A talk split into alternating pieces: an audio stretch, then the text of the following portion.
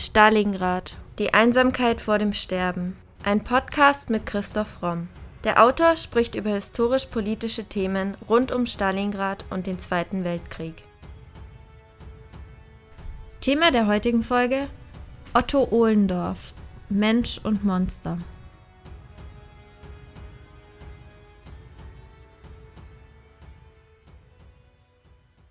Dritter Januar 1946 Lähmendes Schweigen im Zuschauerraum der Nürnberger Prozesse.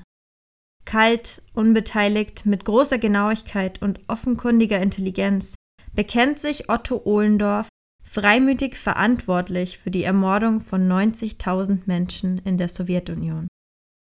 Der amerikanische Chefankläger beschreibt ihn als zierlich, jung, gut aussehend. Doch es ist seine Kälte, die er niemals vergessen hat. Will you explain to the tribunal in detail how an individual mass execution was carried out? Ein örtliches Einsatzkommando versuchte, eine vollständige Erfassung der Juden herbeizuführen durch Registrierung. Die Registrierung wurde den Juden selbst aufgegeben. On what pretext, if any, were they rounded up? Die Zusammenfassung erfolgte unter dem Vorwand der Umsiedlung. Now will you continue? Nach der Registrierung wurden die Juden an einem Ort zusammengefasst. Von da aus wurden sie dann später zu dem Hinrichtungsort, Hinrichtungsort gefahren. Der Hinrichtungsort war in der Regel ein Panzerabwehrgraben oder eine natürliche Schlucht. Die Hinrichtungen wurden militärisch durchgeführt durch Pelotons mit entsprechendem Kommando. In seinem Buch Die Generation des Unbedingten schreibt Michael Wild über diesen Tag in dem Versuch, eine Erklärung für den Täter Otto Ohlendorf zu finden, nahm der amerikanische Richter in der Begründung des Todesurteils am 10. April 1948 mehr oder weniger ratlos zu einer literarischen Metapher Zuflucht. Er verglich den RSHA-Täter Ohlendorf mit Robert Louis Stevensons Figur Dr. Jekyll und Mr. Hyde. Jenem Mann, der sich in der Nacht aus einem angesehenen, fürsorglichen Arzt in eine mörderische Bestie verwandelte. Doch was war Otto Ohlendorfs Geschichte?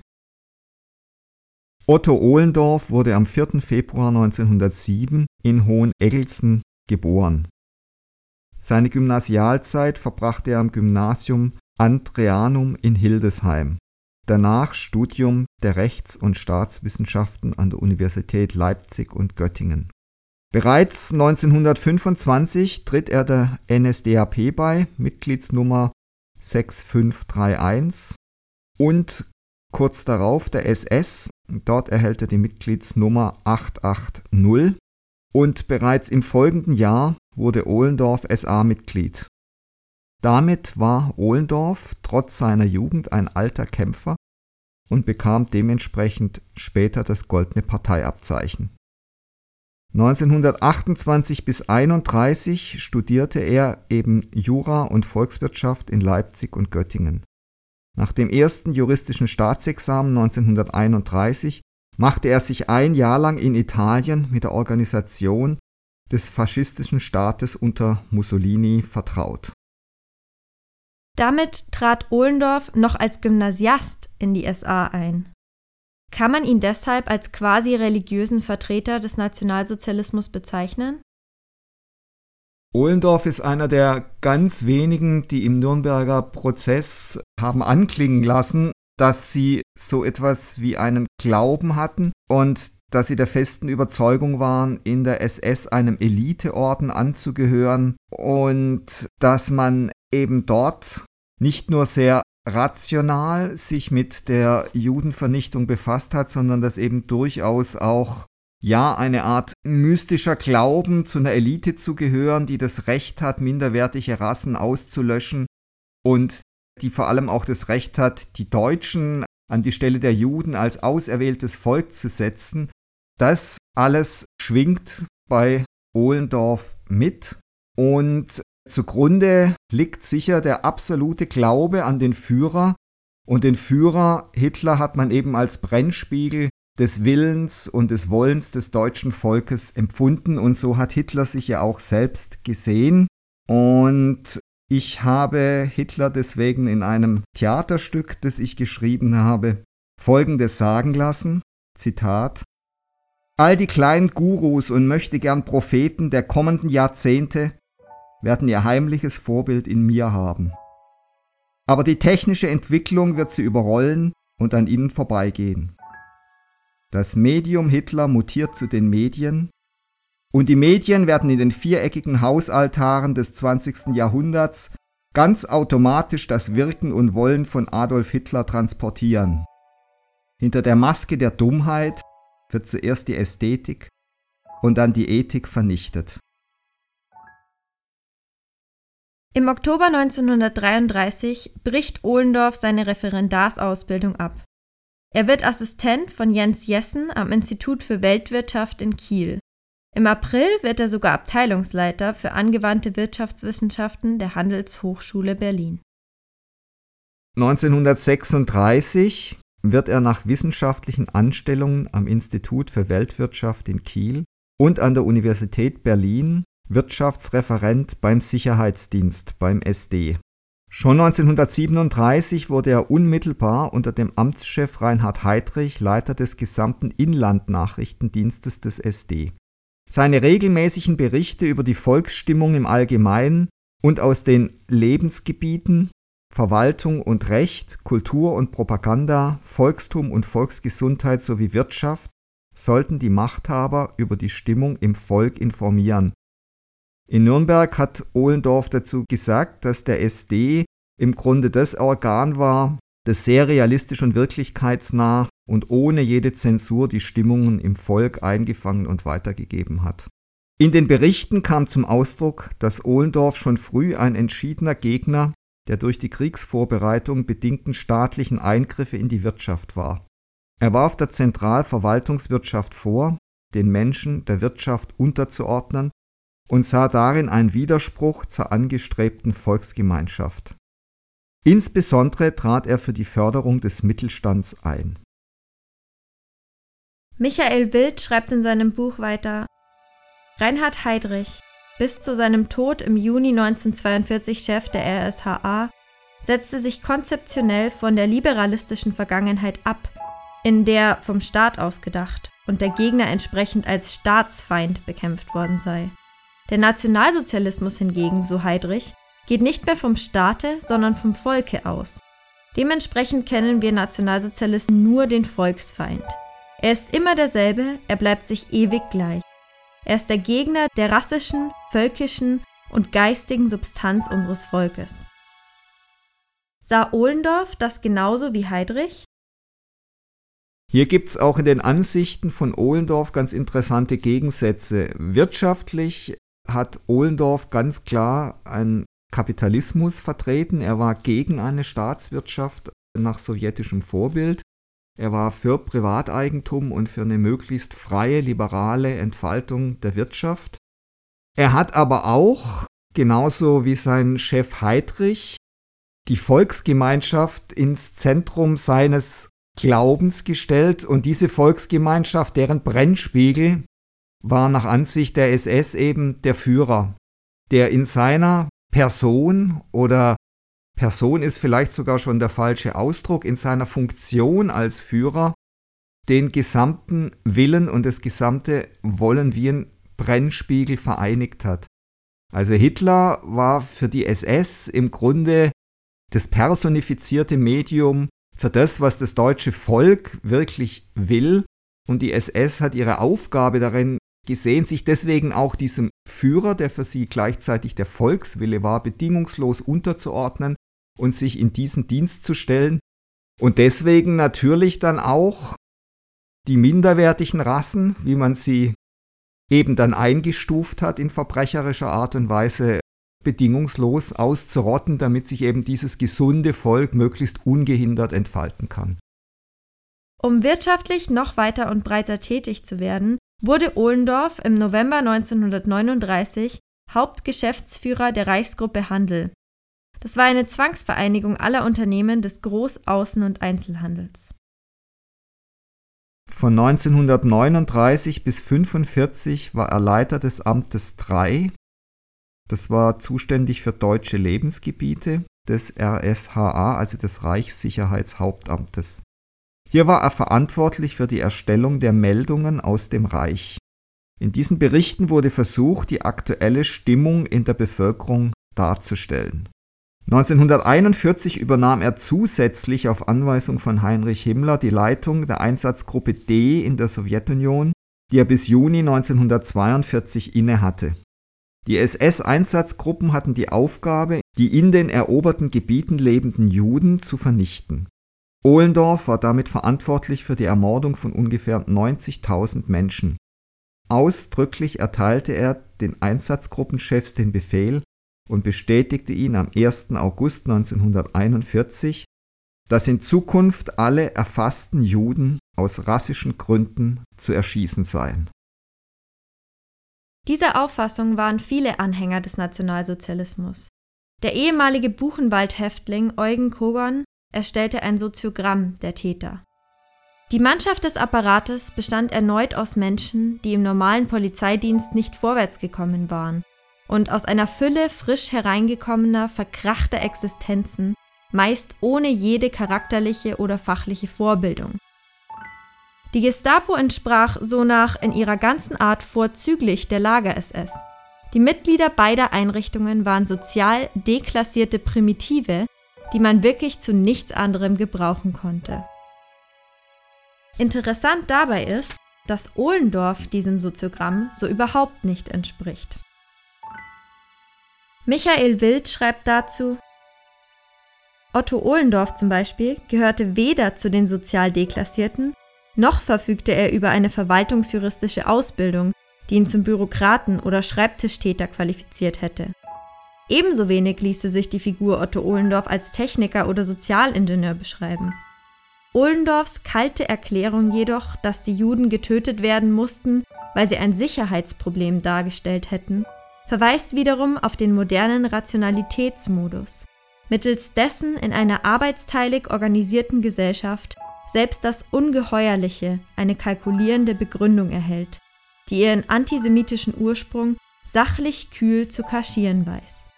Die Tatsache, dass Ohlendorf kein Jurist war, verhinderte keineswegs, dass er Amtschef einer Reichsbehörde und stellvertretender Staatssekretär, also Entscheidungsträger wurde.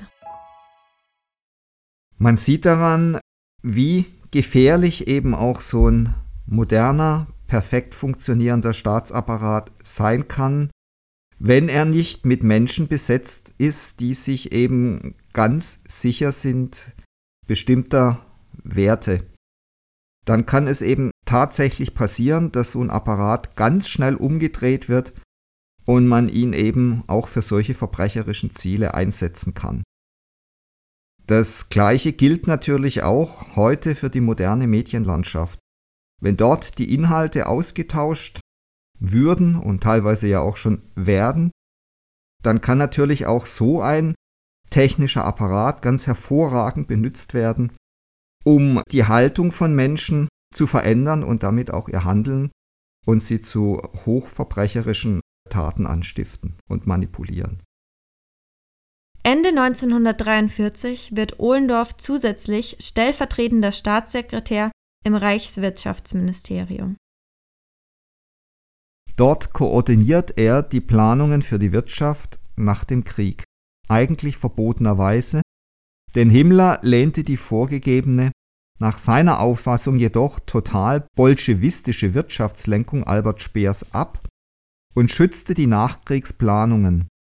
Ohlendorf arbeitete in diesem Sinne auch mit Ludwig Erhard, einem der bedeutendsten Finanzminister nach dem Krieg und auch Kanzler nach Adenauer, und vielen anderen Wirtschaftsfachleuten zusammen. An die Stelle des bürokratischen Lenkungsapparates müsse im Frieden, so Ohlendorf, ein aktives und wagemutiges Unternehmertum treten. Also Ohlendorf vertritt hier ganz klar schon die Ansichten, die dann jemand wie zum Beispiel Erhard auch nach dem Krieg mit der sozialen Marktwirtschaft umgesetzt hat. Und es ist schon interessant, dass eben jemand wie Erhard und auch andere im Dritten Reich mit solchen Leuten wie Ohlendorf zusammengearbeitet haben. Inwieweit die wussten, was Ohlendorf sonst noch so getrieben hat, ja, man darf annehmen, dass sie das schon wussten, aber wahrscheinlich nicht wissen wollten. Im Januar 1944 wird Ohlendorf Ministerialdirektor im Reichswirtschaftsministerium.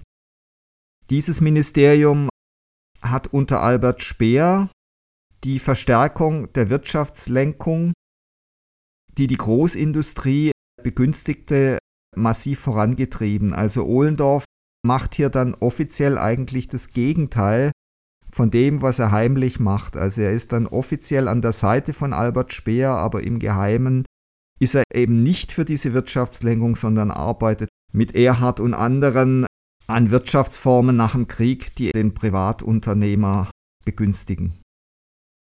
Gleichzeitig ist Ohlendorf auch an einer anderen Art der Industrie beteiligt. Oft wird im Zusammenhang mit der Vernichtungsmaschinerie der Nazis von Industrie gesprochen. Der Lehrer Franz Neumann beschreibt diesen Prozess so. Rückblickend mag es möglich sein, das gesamte Geschehen als Mosaik aus kleinsten Einzelteilen zu sehen, die für sich betrachtet gewöhnlich und nichtssagend sind. Doch diese Abfolge alltäglicher Erledigungen, diese aus Gewohnheit, Routine und Tradition diktierten Aktenvermerkte, Denkschriften und Fernschreiben mündeten in einem gewaltigen Vernichtungsprozess. Gewöhnliche Menschen sahen sich unversehens vor außerordentliche Aufgaben gestellt. Eine Phalanx von Funktionären in öffentlichen Ämtern und privaten Unternehmen wuchs über sich hinaus. So unterschied sich die Vernichtungsmaschinerie nicht grundlegend vom deutschen Gesellschaftsgefüge insgesamt. Der Unterschied war lediglich ein funktioneller. Die Vernichtungsmaschine war in der Tat nichts anderes als eine besondere Rolle der organisierten Gesellschaft. Doch wie zutreffend ist diese Beschreibung? Anhand der Vernichtungsmaschinerie des Dritten Reiches wird eben wieder der Dualismus, den Hitler immer gepflegt hat, deutlich. Auf der einen Seite ist man auch bei der Vernichtung industriell sehr rationell vorgegangen. Man hat sich die Leute zu Tode arbeiten lassen, man hat sie verwertet bis zum Haar, man hat Seife aus ihnen gemacht, man hat die Goldzähne rausgebrochen und eingeschmolzen. Man hat versucht, möglichst viel rauszuholen und auf der anderen Seite war natürlich dieser mystische Glauben von Hitler, dass er das auserwählte Volk der Juden auslöschen muss, damit die Deutschen als neues auserwähltes Volk an deren Stelle treten können. Und dieser Schamanismus, dass er irgendwo geglaubt hat, dass sich dann die Kräfte des ausgerotteten Volkes auf das deutsche Volk übertragen würden, das alles spielte da natürlich auch eine Rolle. Also es waren fabrikmäßige Tötungsanlagen, aber eben auch furchtbare archaische Altäre, auf denen ein ganzes Volk geopfert und abgeschlachtet wurde, mit einem mystischen Ziel, nämlich das deutsche Volk, die reine Rasse zur Weltherrschaft zu führen. Und ich denke, das ist überhaupt der ganze Schlüssel zum Nationalsozialismus, ist die Verbindung von modernster Technokratie mit archaischem, mystischem, esoterischem Glauben. Das ist, glaube ich, das, was im Kern den Nationalsozialismus ausmacht und was natürlich auch von seinem Eliteorden der SS geglaubt und gelebt wurde. Und ein Paradebeispiel dafür ist sicher Ohlendorf. Im Sommer 1944 werden Ohlendorfs Meldungen aus dem Reich eingestellt, weil sie angeblich ein Zeichen von Defätismus sind. Am 23. Mai 1945 stellt sich Ohlendorf den siegreichen Alliierten, um dann Hermann Göring und die anderen NS-Verbrecher in Nürnberg freiwillig schwer zu belasten. Interessant an der Aussage von Ohlendorf im Nürnberger Prozess ist, dass er damals schon ganz offen davon spricht, dass die Wehrmachtsführung genau Bescheid wusste über die Einsatzgruppen hinter der Front und dass die Wehrmacht mit diesen Einsatzgruppen auch zusammengearbeitet hat.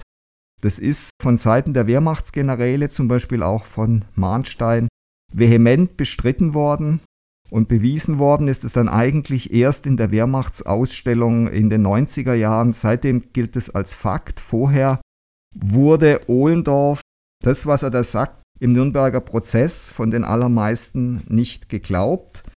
Und ich zitiere jetzt mal wörtlich aus dem Verhör von Ohlendorf. Frage. Konnte das Armeekommando Ihnen, also den Einsatzgruppen, irgendwelche weiteren Aufgaben zuweisen? Antwort Ohlendorf.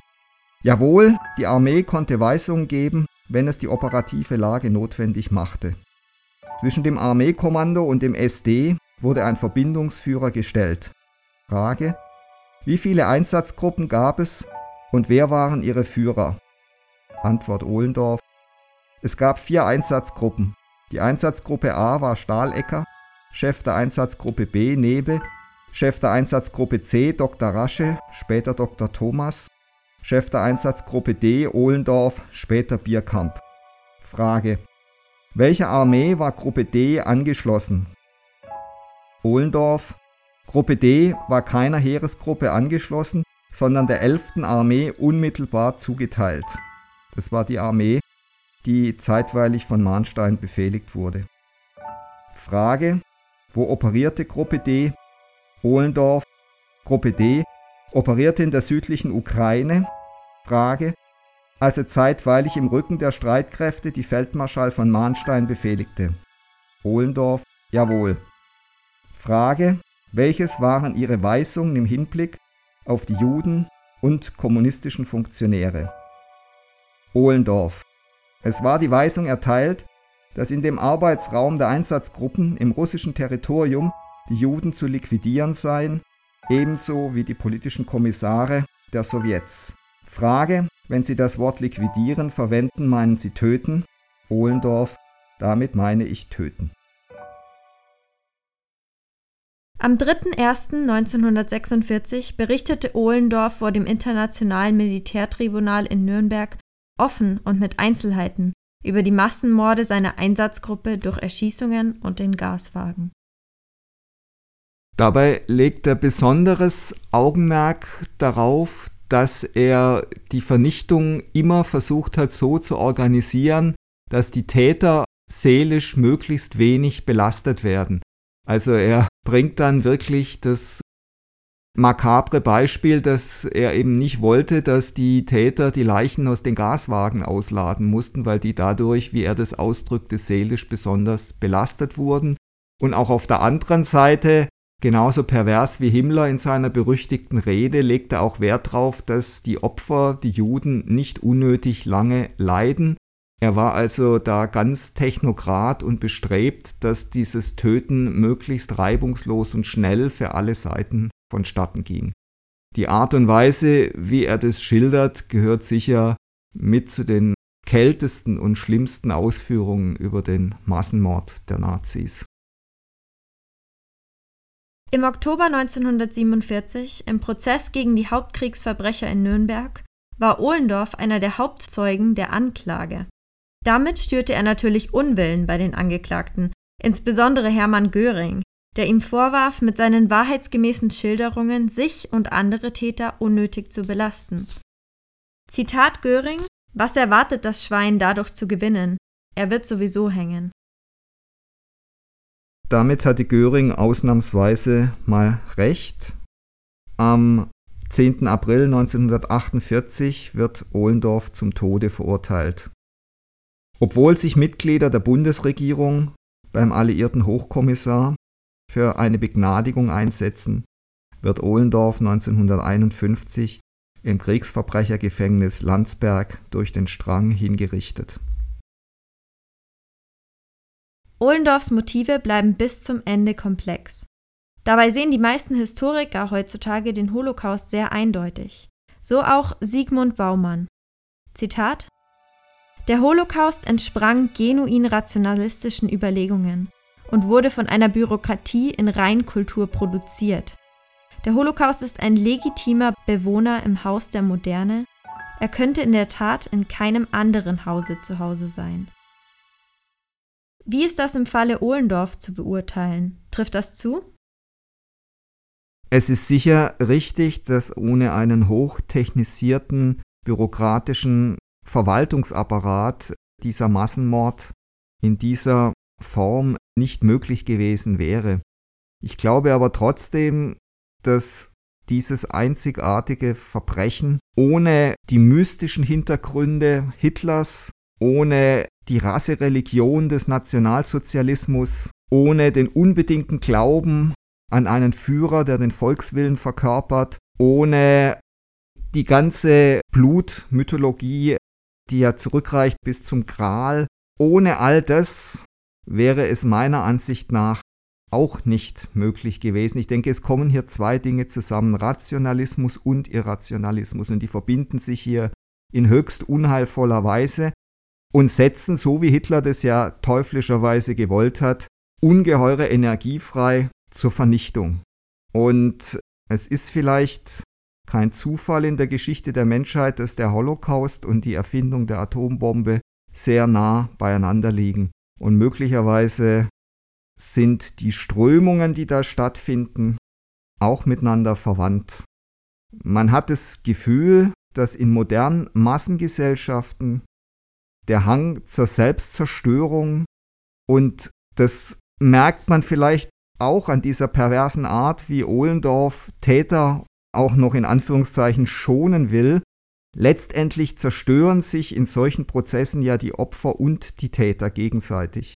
Beziehungsweise die Täter zerstören die Opfer, aber letztendlich gehen beide unter. Die Täter, die übrig bleiben, sind durch solche Verbrechen natürlich auch irreparabel beschädigt. Und diese unheilvolle Verbindung von Rationalismus und Irrationalismus sind, glaube ich, die Voraussetzungen, dass dieses furchtbare Verbrechen stattfinden konnte.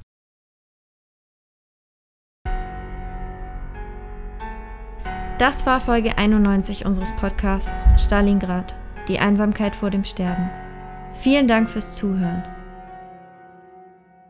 Wenn euch unser Podcast gefällt, würden wir uns sehr freuen, wenn ihr uns mit dem Kauf unserer Bücher unterstützt. Neben dem Historienroman Stalingrad, Die Einsamkeit vor dem Sterben, ist auch die Gesellschafts- und Mediensatire Das Albtraumschiff, Odyssee eines Drehbuchautors im Primero Verlag erschienen. Wie viele tausend Stalingrad-Zuhörer bereits bestätigen, es lohnt sich.